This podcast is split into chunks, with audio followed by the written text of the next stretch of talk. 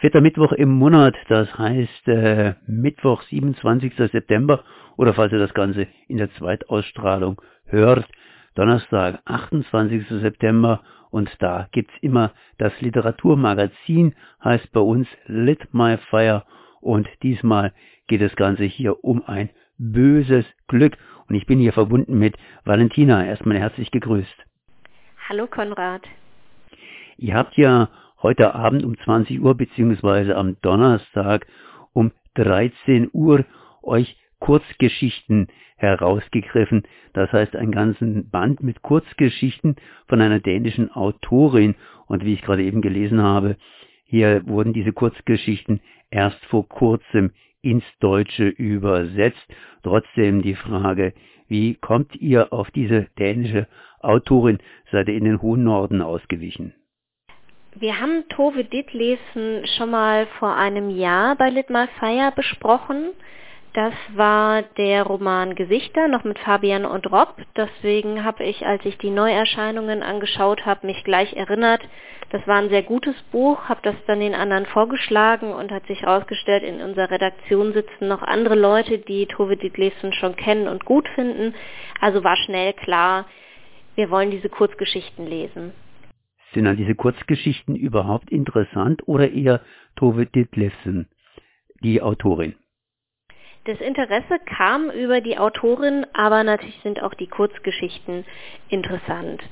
Und ähm, wie gut sie uns tatsächlich gefallen, hört man dann heute Abend. Aber bei Kurzgeschichten ist es ja immer so, ähm, dass es dann Spektrum gibt von Geschichten, die dann einen Einzelnen stärker ansprechen und andere Geschichten, die vielleicht ähm, nicht ganz so stark sind.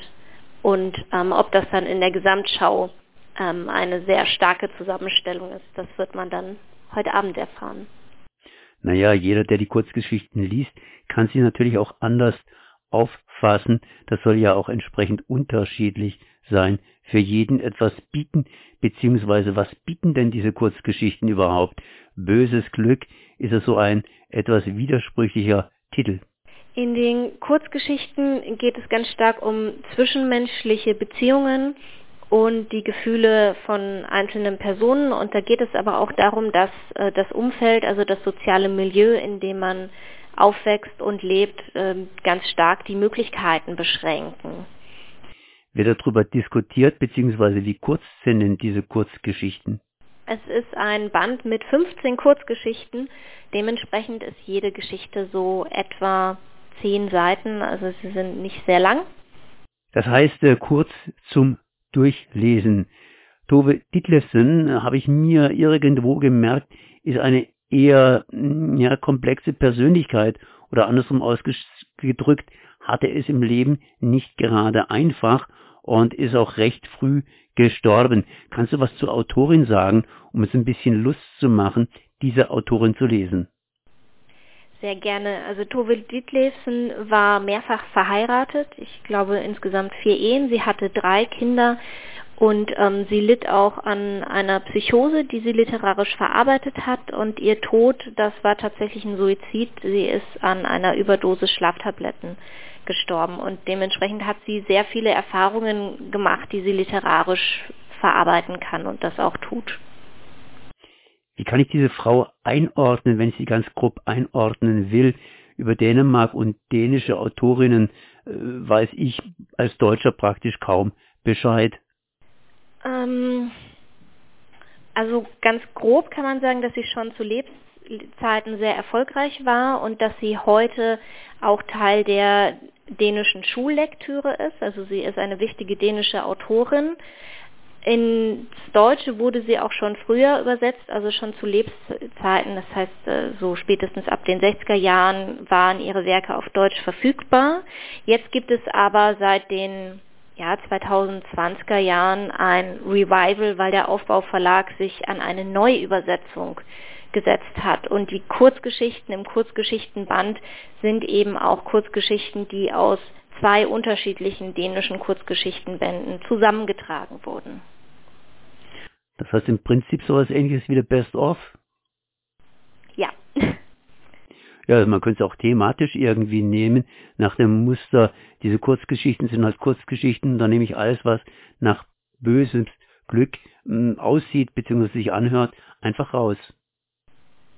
Ja, es gibt auf jeden Fall einen thematischen Faden, der sich durch die Kurzgeschichten zieht und das ist äh, schon eine gute Zusammenstellung.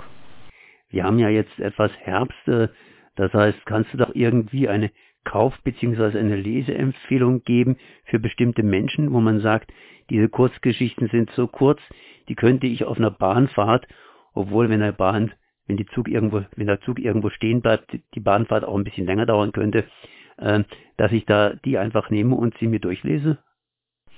Die Geschichten sind auf jeden Fall sehr gut zum Zwischendurchlesen, weil sie sehr kurz sind und das ist auch gar nicht so schlecht, weil man die nicht einfach in einem Rutsch hintereinander weglesen sollte, sondern jede Kurzgeschichte auch dazu anregt, sie ein bisschen nachwirken zu lassen. Und gerade wenn man jetzt im Herbst sich äh, stärker auf sich selbst besinnen will, ähm, dann ist es ein ganz interessanter Anstoß. Habe ich dann so einen Herbstblues oder ist es auch etwas, was mich glücklich macht? Also ein bisschen vorsichtig muss man schon sein, weil äh, der Ton eher schwermütig ist in den Geschichten. Ja. Ja, damit möchte ich es einfach bewenden lassen. Das heißt, er könnte natürlich mehr nachhören bei Lit My Fire am Mittwoch bzw. am Donnerstag oder halt eben in einer Aufzeichnung. Aber ich glaube, diese Autorin ist ja nur ein Part eurer Sendung.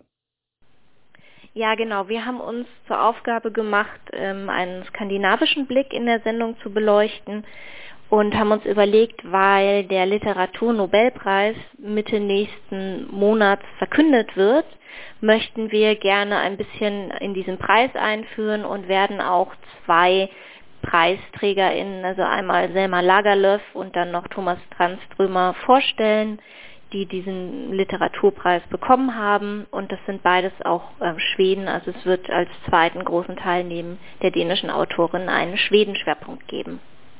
Und dazu sollte man dann Kaffee und Aquavit bereithalten und entsprechend sich entspannt zurücklehnen.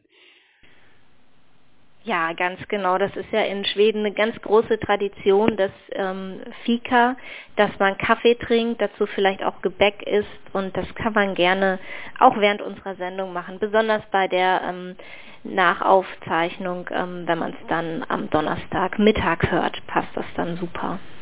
Okay, das heißt Mittwoch, 27. September, Lit My Fire um 20 Uhr und am Donnerstag am 28. September Litmar Fire in der sogenannten Zweitausstrahlung um 13 Uhr auf Radio Dreieckland 102,3 MHz Freiburg.